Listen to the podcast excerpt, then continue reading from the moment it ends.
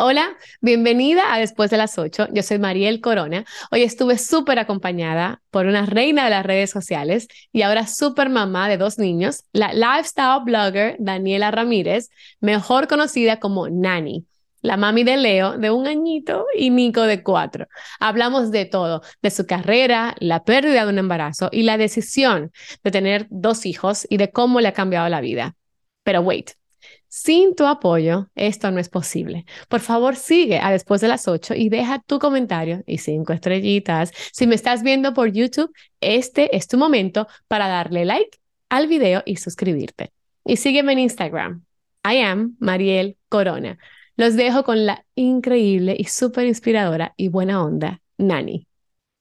La maternidad no es la experiencia color de rosa que algunas nos han pintado. Te va a tragar y te va a escupir en lugares desconocidos, desafiantes, pero hermosos.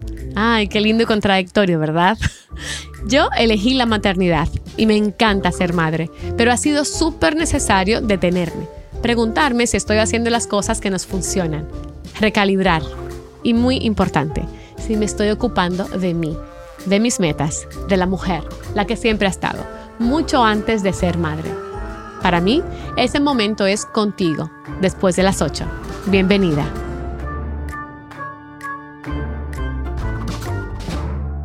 Bueno, Nani, bienvenida a Después de las 8. Qué placer tenerte aquí. Eh, yo te sigo hace mucho tiempo en redes y eres una super inspiración para todas las madres. Hemos visto tu proceso eh, desde casada hasta mamá de dos.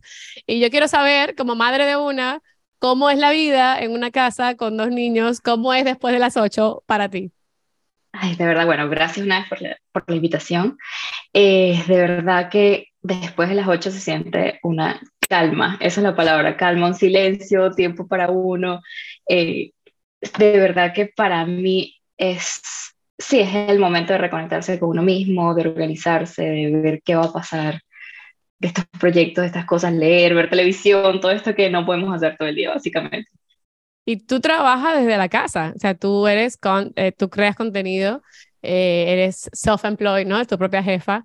Y por favor, ¿cómo? O sea, porque a algunas nos ayuda mucho tener la separación, ¿no? Como que del trabajo versus las horas de casa y eso, y tú estás ahí en casa todo el día. Eh, ¿Cómo logras hacer tanto trabajo? Tu contenido no es un contenido fácil. Tú, yo, veo un contenido súper pensado, súper elaborado, que requiere mucha producción y planificación. ¿Cómo haces con dos hijos en casa para ser tan productiva? Bueno, lo primero es que el mayor que tiene cuatro ya va a la escuelita. Entonces eso nos da como, al menos hasta las tres de la tarde, como más tranquilidad. También a él se le puede explicar un poquito más de mami está trabajando, vamos a grabar, vamos a hacer esto. Y te entiende. Yo le explico a Juana. o sea, con interrupciones, con mucho de mamá, dame comida, mamá, ayúdame aquí y allá, pero, pero sí entiendo, o sea, ya es un poquito más fácil. Con Leo, que tiene un añito y medio, siento que entramos ahorita como una etapa un poquito difícil, porque de repente cuando era más chiquito, uno dormía más y, y, pues aprovechábamos todas esas siestas y todo eso. Y dos, si estaba despierto, pues uno le ponía un juguetito, una cosa y podíamos trabajar de alguna manera. Ahorita está súper demandante, quiere atención, quiere jugar, quiere pues esa interacción natural. Entonces estamos aprovechando entre las siestas. Mi esposo también trabaja de casa, entonces eh, si es algo, por ejemplo, como ahorita que estoy aquí, le digo, mira, voy a hacer esto y él se encarga de los niños y así hacemos el, lo mejor que podamos. También ustedes trabajan juntos, ustedes eh, como fotógrafo y como creadora de contenido, ustedes colaboran un montón y no es como que le puedes dar los hijos a uno porque los dos están trabajando juntos muchas veces. Sí, es lo que podemos hacer por separado. Es si lo que sea emails, cuando me toca mandar borradores de trabajo, conceptos, cuando tiene que editar, esa parte. O sea, yo tengo que preguntar la pregunta, Nani, ¿tú tienes Nani? Mi mamá está aquí ahorita que mi, ah. mamá vive, mi mamá vive en Venezuela, pero... Dios bendiga a las mamás. Mi, mamá está aquí y vino un par de meses, o sea, ella viene dos meses al año más o menos. Entonces, en eso, estas pues, nos ayuda muchísimo. Pero... Sí, pero generalmente no, no tenemos ayuda, lo he considerado muchísimas veces, pero creo que por el momento resolvemos. Nosotros estamos igual, no, no tenemos nani Y bueno, mi mamá vive aquí, eh, pero mi mamá todavía, mm, todavía trabaja. Entonces, mami no es como que tiene todo el tiempo del mundo, pero sí cuando puede, cuando puede ayudar, es como, wow, mami, gracias. Es, es, demasiado lindo que nos den tiempito para lo que queramos, ¿no? Trabajar, salir, eh, dormir un poco más. Exacto. está buenísimo. Un beso a las mamis que nos ayudan con nuestros sueños. Em, oye, Nani, ¿cómo empiezas en el mundo de las redes sociales? Esto está súper establecida. Yo veo em, cuando yo entro a tu, a tu Instagram, que es donde te sigo, no entren a Twitter. Goodbye, Alan. Eh, yo veo como una, una, unos seguidores súper engaged, o sea, son gente de verdad que está, que hay, que te comentan sobre todo, que, con, que conversan contigo, eres súper buena generando conversación encima. ¿Cómo entras a ese mundo y cómo hiciste para perseverar, para, para que te vaya bien? Wow, no es que sea larga, pero es compleja porque yo empiezo en el mundo como blogger, con un blog antes de Instagram, mucho, mucho antes de Instagram, antes Twitter acababa de salir, Facebook estaba así como pues empezando para las marcas, marcas personales. Y yo tenía mi blog y lo hice en ese momento porque estaba a punto de graduarme de la universidad y quería tener como un portafolio digital donde las marcas pudiesen ver mi trabajo, cómo escribía. Mi sueño era trabajar para una revista. Entonces, ese, ese era como que por donde empecé. Y fue evolucionando con la industria. Eh, en ese momento pues no existía una carrera de blogger, o sea, pensar que eso podía ser algo de lo que podías vivir era impensable, básicamente. Y, y fue súper interesante ver cómo las redes fueron creciendo y siento que me adapté poco a poco a, a eso. Y como ha sido siempre un punto de vista muy mío, al principio era muy fashion, sigo haciendo muchísimo fashion porque lo disfruto mucho, pero pero sí, mis seguidoras me han acompañado desde la graduación de la universidad, el matrimonio en República Dominicana, por cierto. sí, eh, te voy a preguntar. Y pues los niños, o sea, como que ha sido muy lindo porque las seguidoras han crecido conmigo, entonces siempre es como que lindo. amo interactuar con ellas todo el tiempo, siempre estamos hablando, respondo. Con nosotras, con nosotras. Sí, con ustedes. De verdad que sí, es algo que disfruto muchísimo esa interacción, porque no, no lo veo como, como que ser blogger, influencer, esto no me parece, es como que escúchame ya, sino es una conversación que va de ambos lados. Entonces, sí, me he enterado de, de bebés antes de que lo anuncien al mundo, hemos llorado juntos por muchas cosas, o sea, es súper lindo es el propósito, ¿no? Como, no, es ahí disparar y disparar, sino que sea un two-way communication y, crecer juntos. Oye, ¿qué ha sido para ti en lo más gratificante de estar en redes? Una cosa que yo agradezco mucho que tú siempre has dado como el mega consejo a la gente, a, los creadores de contenido, es que no dependan de la red social en la que están, o sea, que siempre tengan su propio proyecto, su propio contenido aparte. Em, y eso sé que, sé que si mañana Instagram cae, tú vas a seguir con tus cosas porque tú tienes todo. Espero, Entonces, eh, em, ha sido súper planificada, ¿no? En eso, ¿cuál ha sido para ti, lo, qué, ha sido lo más gratificante de ser tu propia jefa? Porque también en la maternidad es como una súper oportunidad para uno replantearse estoy bien con el modelo de trabajo que decidí seguir. Hay mucha gente que, que deja de ser full time, que se convierte en emprendedor em, o, que, o que reduce la cantidad de horas que trabaja. Tú ya eras emprendedora, entonces, ¿cómo, ¿qué para ti qué ha sido lo más gratificante de, de esa carrera? Realmente es lo que dices, es tener mi propio horario, o sea, esto de, de, poder vivir todas las etapas con mis hijos, de que no me he perdido nada, de que sentirme que puedo sí, eso, tener mi propio horario, escoger mis propios proyectos. Yo soy súper exigente con quién trabajo, cómo trabajo, y esa libertad no, no la tiene ningún trabajo corporativo, básicamente. Claro. ¿Y lo peor qué ha sido? Eh, puede ser hasta lo mismo, que no hay, no hay como un descanso, porque siempre estás, estás trabajando, entonces a veces es como que una vacación se convierte en, ay, hay que aprovechar para crear contenido porque no estás en la casa. Entonces no hay como ese descanso total. Se me está cayendo aquí. Eh, sí, pero eso te iba a decir, uno para las vacaciones es como que cuántos, cuántos zapatos, cuántos t-shirts, cuántos jeans. Daniela es como que esto va con esto, esto va a ser un post, esto va a ser un reel, esto va a ser... Es, sí, sí, y es difícil desconectarse, es súper gratificante cuando lo logras y como que, que ya entender que pues estoy fuera del trabajo, me merezco un tiempito para descansar, pero al mismo tiempo es será que debería estar aprovechando que estoy en otro lugar, en otra de vacaciones y en, eso creo que es como lo más difícil. No, me puedo imaginar 100%, porque uno no quiere tampoco responsabilidades en vacaciones, ¿no? No quiere estar desconectado. Pero esa es la vida del emprendedor, totalmente. Oye, yo em, encuentro súper interesante que tú como madre y como creadora de contenido, eh, no, si, publicas a tus hijos, o sea, sí son parte de tu storytelling, porque obviamente, como hablábamos antes, tú estás contando tu vida, ¿no? Eh, sí. Crees, has crecido con, con tus seguidoras y eso. Pero tú no tienes perfiles para tus hijos en redes. Ah. muchísimas madres que tienen una, una, base de seguidores deciden abrirle páginas a sus hijos em, para ir construyendo sus comunidades, ¿no? ¿Por qué Nani decide no hacer eso en este momento? Wow, este también fue como un proceso de, de entender. Es que uno, obviamente, como mamá, estás muy emocionada y quieres compartir todo. Entonces, creo que, por ejemplo, viendo atrás lo que compartí, compartí mucho más de Nico que de Leo.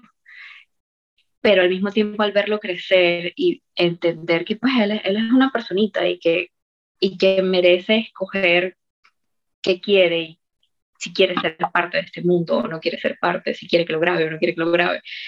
Entonces, sí, ha sido muy como que respetar su espacio y siempre hablar del punto, de la maternidad de mi punto de vista, no del de ellos. Es como que mi experiencia que te puedo recomendar, pero, pero como yo, como Daniela, no, es, no son los niños eh, la vida de ellos, es mi vida y ellos son parte de mi vida.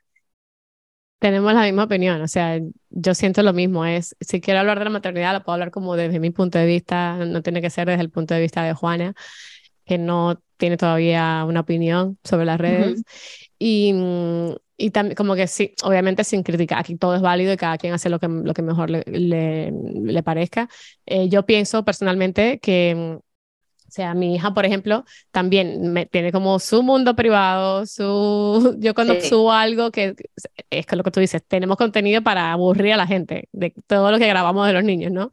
Eh, pero yo, por ejemplo, opto por compartir cosas en las que nunca se comprometía su, como su integridad y su, su privacidad. O sea, nunca, nunca un momento triste para ella, un momento donde se vea su, eso, su intimidad, su dignidad. Entonces, eh, y incluso también eh, soy súper cuidadosa con el tema físico. O sea, si, estamos en la playa, donde corto la foto? Claro. Em, porque eh, son tan chiquitos. Sí, uno, uno ve la parte linda de las redes, uno ve los corazoncitos y los likes y lo que bella, pero hay un mundo súper oscuro detrás de las redes, de las personas que tal vez no, uno no interactúa, pero están viendo. Entonces, definitivamente, yo también estoy de acuerdo, hay que cuidarlos. Eh, privacidad, y sí, sí, totalmente, estamos en la misma. Y todos los que han seguido las noticias de TikTok, sabemos también las cosas que han pasado ahí con páginas donde publican fotos de niños. Y también yo creo que va a ser mucho más reprochable en el futuro. Nico y Leo te pueden reprochar mucho más en el futuro que no respetaste su privacidad, más no te van a reprochar, no tengo una comunidad de seguidores por tu culpa. O sea, yo creo que eso no va a ser tan grave. Sí, sí. Yo lo que sí hago, y lo hablo mucho, es que si mis hijos participan en una campaña conmigo, les pago. Que eso tiene, si nos podemos hablar aquí de finanzas, eso tiene esto deducible, le puedes pagar a tus hijos cierta cantidad sin taxes, súper interesante, lo pueden buscar. Eh, pero, pero sí, o sea, tener que tengan su cuenta y si son parte de una campaña y están trabajando porque yo estoy trabajando, pues eh, que algún día puedan ver ese dinero que mamá y papá no van a tocar y decirles como que, bueno, participaste en esto, pero bueno, aquí está tu educación. no sabía que estabas trabajando, pero estabas trabajando. Exacto, si, me vas a reprochar, pues al menos aquí, aquí tienes unos ahorros. Vete para el college, exacto. Exacto. No, pero está súper, súper bien. Eso es un mega tema. Eso de Juana. eso es, puede ser un podcast completo de, sí, con alguien de, finanzas, porque. Juana hizo un comercial y también le pagué. Sí. Óyeme, eh, siempre quisiste que querías tener hijos. Yo, me contaste que te casaste en, me parece muy chistoso que te casaste en Dominicana. Tuviste una boda en Dominicana, tu esposo es puertorriqueño y tú eres de Venezuela. Sí. Y te casas en Punta Cana, ¿por qué? ¿Por qué? Eh, punto medio entre todo. Primero, o sea, geográficamente, punto medio para pasajes, costo, eh, el tema de la visa para los venezolanos que no podían venir a Estados Unidos. Ese fue, fue como que perfecto, aparte bellísimo, su gente es lo máximo, la pasamos increíble. I agree, eh, se, pasa bien allá, se pasa bien. Yo hice lo mismo, hicimos lo mismo, nos fuimos a, nos casamos en Santo Domingo, no en Punta Cana, fue en la capital. Okay. Eh, pero por la misma razón, em, por los que, porque los dominicanos que no tienen visa no iban a poder venir a Estados Unidos ni a España. Sí, sí, sí. Entonces lo hicimos allá en, Santo Domingo y nadie se quejó. Claro, lo máximo. Ningún español y ninguno de Estados sí, nadie se quejó de que fuera en Santo Domingo, todo el mundo se lo gozó. Sí, sí, sí. Siempre quisieron, o sea, Gaby, ¿tú tienen cuánto tiempo casados ya? Ocho de casados. Ocho. Y siempre estuvo en el plan de vida de ustedes la, la, la, paternidad, ¿no? La, sí, o sea, sí, realmente sí. O sea, nosotros empezamos muy, muy jóvenes y, y no fue así como que una conversación de primera cita porque teníamos 18 años, 18 y 20. Entonces realmente no... Jóvenes. No era algo que estábamos pensando en el momento, pero pues crecimos juntos y, y cuando se dio la conversación siempre estuvimos en la misma página, de queríamos dos hijos, siempre se habló de dos, fue como dos y ya. Siempre se habló de dos, siempre, siempre tuvieron el número clarito desde el principio. Eh, sí, o sea, también eso, cuando uno pues soñando de alguna manera era como que dos nos parecía un buen número. Y, y ya teniendo como que sí, sí, dos es más que suficiente. Mm, no, no vamos a hacer esto otra vez. De que tú te imaginas un tercero, eh, no. Eh, no, no, no, no, no, no, no, ya él se operó, ya como dice oh, bueno, eh, eh perdón, ¿qué dijiste? Que él se operó, él, gracias. Exactamente. Ya nosotras pasamos por suficiente. Ellos, esa es la, la última. No quieren más hijos, pues les toca a ellos. Qué bien, no, qué bien, haces muy bien, como debería ser, eh, porque siempre se dice que es la mujer la que debe cuidarse, protegerse, operarse. Señores, es a two-way street. Exactamente, eh, no se hacen solos. Exacto, pero qué cool que, tenga, que, tengas tus dos hijos que querías, que estén ahí lindos, sanos. Eh, así que felicidades por eso. Yo quería, yo sé que tú has, has sido súper eh, súper honesta en tus redes sobre la pérdida que sufriste antes de tener a tu primer hijo. Em, ¿Eso fue en qué año? 2017. ¿Y, tú qué sentiste en ese momento? Yo nunca he pasado por una pérdida, pero eh, sé, gracias a Dios estamos mucho más abiertas a hablar de todos los temas hoy, ¿no? Antes, o sea, hace dos años no, era igual, cada día cambia la cosa. ¿Tú qué, qué, pasa por tu cabeza cuando, cuando ya lo has comunicado a tu familia, cuando te has hecho la idea de que vas a ser mamá y de que tu esposo va a ser papá, cuando tienes ya todo este mundo imaginado y de repente termina esa, ese sueño? Así es. yo creo que es exactamente lo más difícil porque eh, ese, ese bebé fue buscado, o sea, no, fue un momento que tuvimos una conversación, estamos listos para ser papás, sí. Yo salí embarazada a los tres meses, sería más o menos, y, y, era esa ilusión, era esto de estamos listos, queremos ser papás, si hablamos, hablamos de nombres, y, y ese duelo de algo que no conociste o que no se siente, se siente como un sueño, una pesadilla, algo muy raro porque es como que porque estoy llorando? Estás llorando o sufriendo una ilusión, o sea, es una vida que te imaginaste que ya no va a pasar y que hasta el sol de hoy yo lo pienso, o sea, ¿qué, qué pasa si ese bebé hubiese existido? Por ejemplo, Nico no hubiese nacido porque los tiempos no cuadran. Entonces es como que qué tan distinta sería mi vida. O sea, siempre está como que este pensamiento de qué hubiese pasado y, y que todo el mundo te empieza a decir, todo pasa por una razón y no como que, pero ¿cuál? O sea, dame la razón. Creo que eh, pero fue eh, no solo un aprendizaje interno, sino compartirlo con, con, con las seguidoras fue, me ayudó a sanar muchísimo y sentir que no estás sola, que tus sentimientos son válidos, que, que esto que estás sintiendo no eres tú sola que lo vives, lo viven muchísimas mujeres y, y ver ese apoyo como comunidad fue, fue, fue espectacular para mí. Y todavía lo sigues haciendo porque siempre, siempre, siempre recuerdas eso, ¿no? Y la gente te apoya un montón, es súper Es que es muy interesante como de repente alguien leyó el artículo, porque escribí un artículo muy largo de mi experiencia. alguien de repente lo leyó como, como espectadora, vamos a decirlo. Y luego años después pasaron por lo mismo y me vuelven a escribir como que dándome las gracias, como que en el momento no entendí, o sea, lo, sentí, lo leí y, y, te apoyé, pero, pero después pasaron por lo mismo y, y, me dan las gracias porque las acompañé en un momento difícil y es como, es súper especial. Es como que sentir, bueno, al menos mi experiencia ayudó a alguien más. Claro. Eso es lo bueno de tener tu contenido ahí, ¿no? Que la gente lo encuentra y, se puede identificar. Y cuando sabes que estás, después de una pérdida, cuando sabes que estás lista para volverle a intentar? O sea, como... wow. Eh, e, está como que la parte física y la parte mental. Obviamente, eh, dependiendo si pasas por un curetaje, bla, bla, bla, que cuando te dan como la luz verde para intentar otra vez. Y, y el mental debe ser, no sé, muy subjetivo.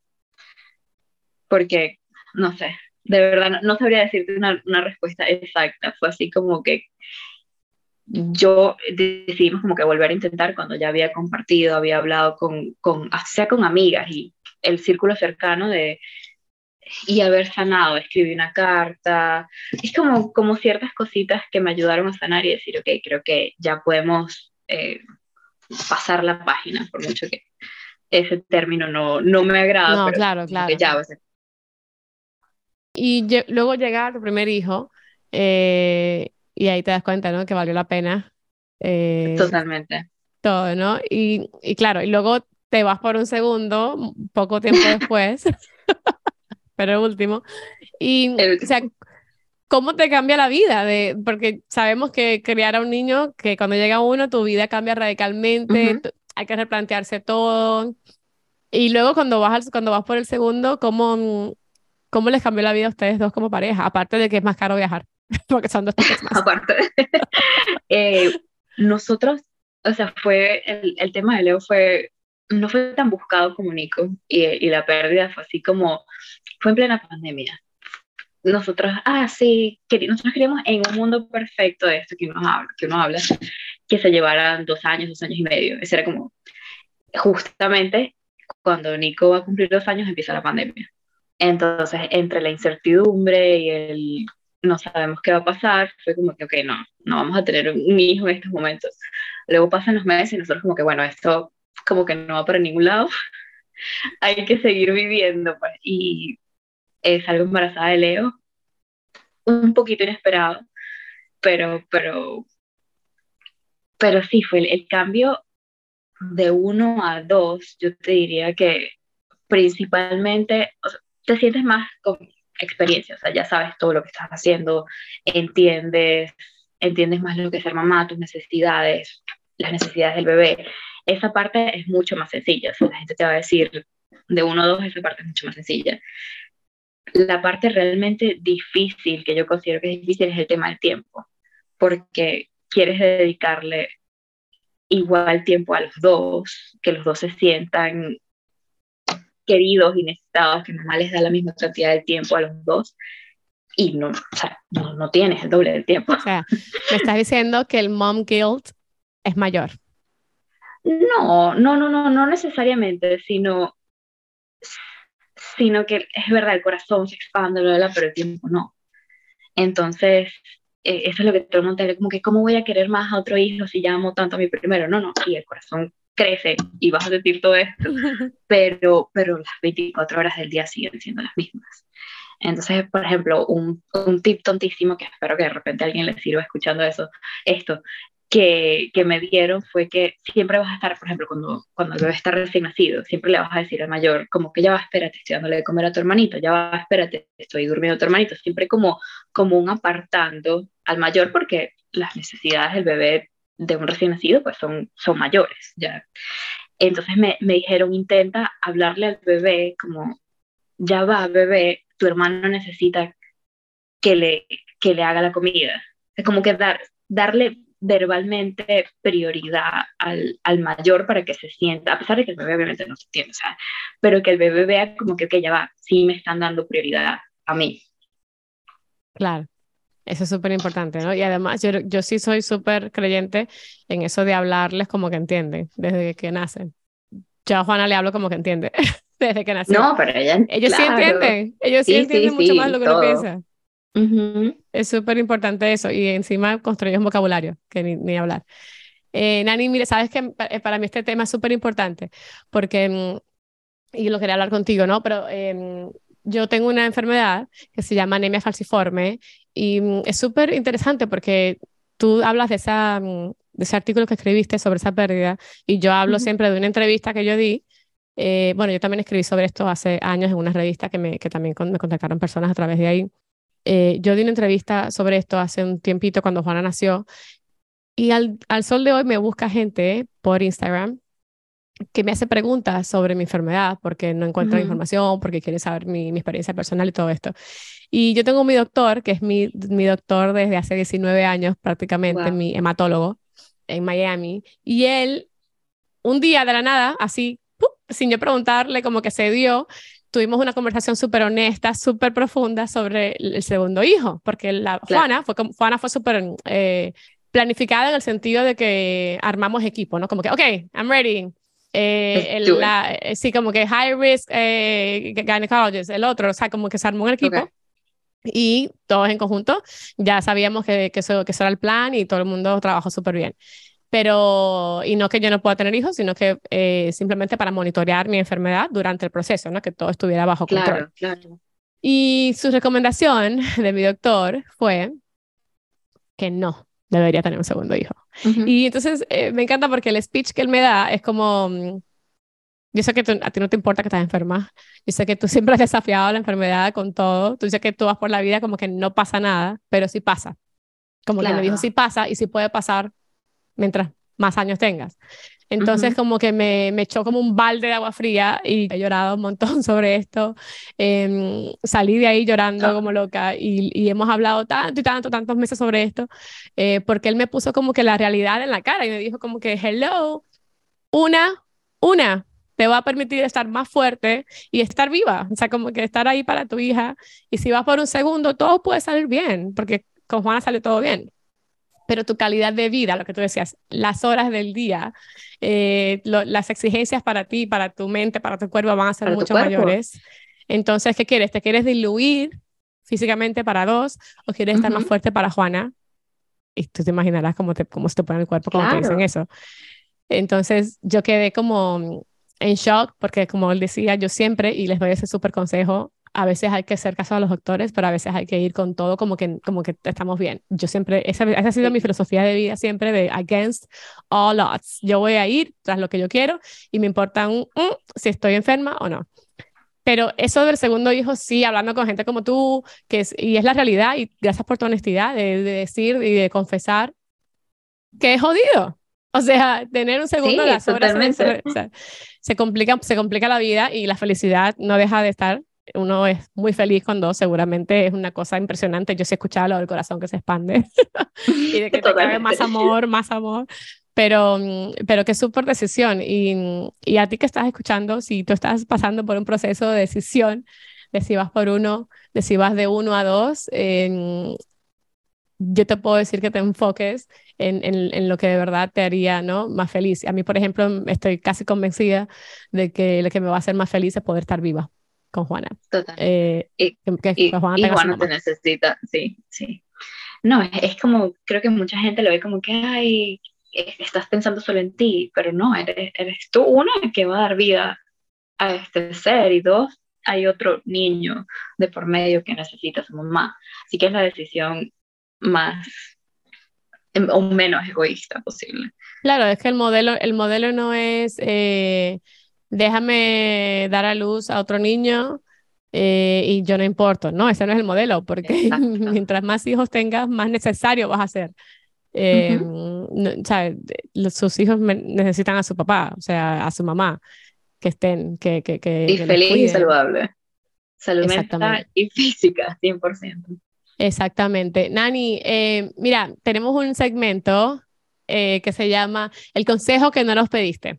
Entonces, tú sabes a lo que voy porque tú sabes que la maternidad es, denme consejo. Entonces, el consejo que, nadie, que no nos pidieron, eh, que me gustaría pedirte que le des un consejo a nuestros oyentes sobre cuando tengan ese segundo hijo, ¿no?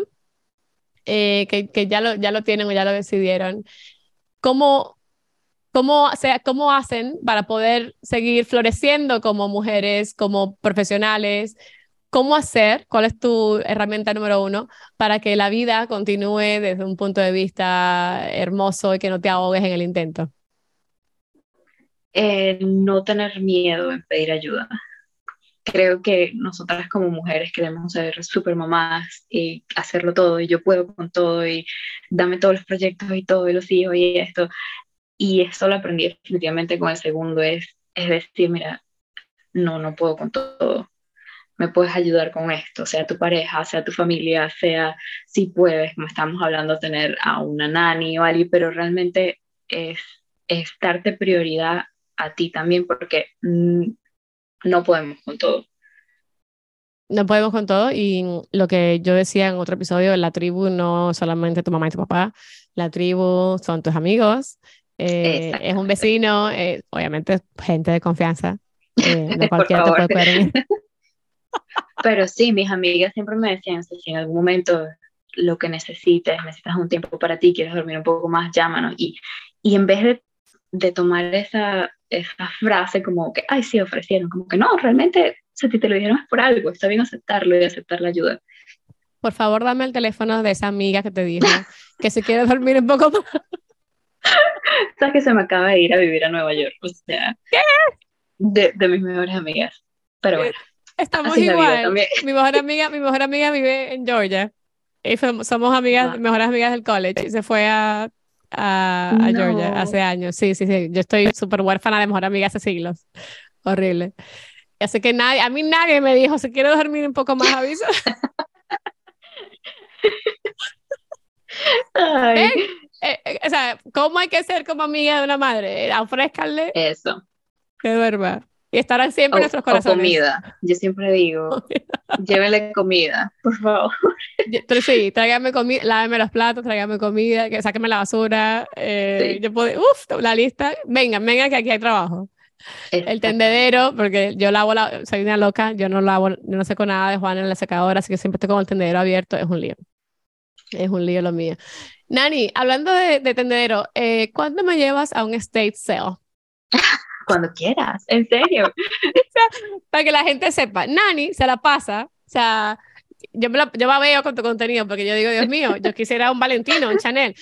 Nani se la pasa yendo a ventas de state sales, que son esas ventas de, de pertenencias de una persona que ya abandonó este mundo terrenal. no, por lo general. Mudando también, también, también okay. no. La mayoría. Pero de verdad es súper. ¿Cómo, ¿Cómo que tú vas a tantas ventas de esas y, consigues tesoros? O sea, consigues auténticas prendas que tú dices, wow. Bueno, eh, el, el backstory un poquito es que también parte de, de, pues, de tener hijos me dio como un poquito más de conciencia eh, en cuanto a la moda. Es como que no, tenemos que comprar más cosas de segunda mano. Este, me encanta hacer thrifting y en el mundo del thrifting encontré esto que se llama Stitches. Hay una aplicación anoten aquí statesof.net y te dice todas las ventas que están pasando en tu área. Y es lo máximo porque hay de todo, obviamente hay de todo, pero se encuentran ventas muy buenas donde puedes encontrar diamantes en bruto escondidos, porque de verdad he encontrado marcas increíbles y entonces está esto de que podemos ser conscientes con el mundo en cuanto a la moda y, y todavía tener nuestras cositas de diseñador sin gastar mucho para que no nos dé el mom guilt tampoco que estamos gastando en nosotras y, y no en nuestros hijos. Entonces, un win-win para todo el mundo. Otra forma de ser sustentable es tener un segundo hijo porque reciclas todas las cosas. Exacto. Le das larga vida a la ropa, a la cuña, todo lo que tenías con el primer hijo. Todo, todo, todo. Yo, por ejemplo, me siento súper eh, estancada en eso. Tengo un montón de cosas que son de Juana y digo, ¿qué hago con todas estas cosas? Ya vendí un par, pero es como, Dios mío, yo juraba que todo iba a tener mucho más uso, que íbamos a tener un segundo, que iba a usar todas esas cosas. Y no. Claro. Eh, si nos vamos por la decisión de no tener un segundo hijo, eh, son muchas cosas que tenemos. Así que tal vez yo hago, un garage sale aquí en la casa. Vamos, vamos a planearlo. Hagamos una, venta, una venta, una venta. Un, un closet sale de cosas de niños. Exacto, Juana's Closet Sale. ¿Tú no eras Nanny's Closet antes? Fui, fui Nanny's Closet por mucho tiempo, sí. Juana, hagamos Juana Closet. Perfecto. Me encanta. Nani, ha sido divina hablar contigo, qué bueno, qué linda tu energía, qué bueno tu proyecto, tu vida, tu maternidad. Soy súper fan, sigo tu proceso eh, y voy a seguir siguiéndolo. Y a ustedes, de verdad, gracias por estar aquí, por, eh, por ver este episodio con Nani. Si no la siguen, no sé qué esperan. Es Nani, N-A-N-I. Ella es así de cool. N-A-N-Y. Y ya, no tiene. Esto no es que. Más como yo. que, Beyoncé. No, no, no, Yo, yo soy de que I am Mariel Corona porque Mariel estaba tomando. O sea, como que, ¿qué es esto? No, no. Nani, N-A-N-Y. Síganla en Instagram. Vayan a su página web también. Y nada, vámonos con todo. Felicidades a los que estén esperando un segundo, a los que quieran decidir, a los que estén pensando. Aquí tienen algunos consejitos y suerte con todo. Y, yo creo que últimamente eh, el consejo número uno es que sigan su corazón. Eso no falla y, y, vamos a estar bien siempre si seguimos eso. Así que nada, esto fue después de las 8. Yo soy Mariel Corona. Un besito. Gracias. Bye bye. Suscríbete ahora mismo,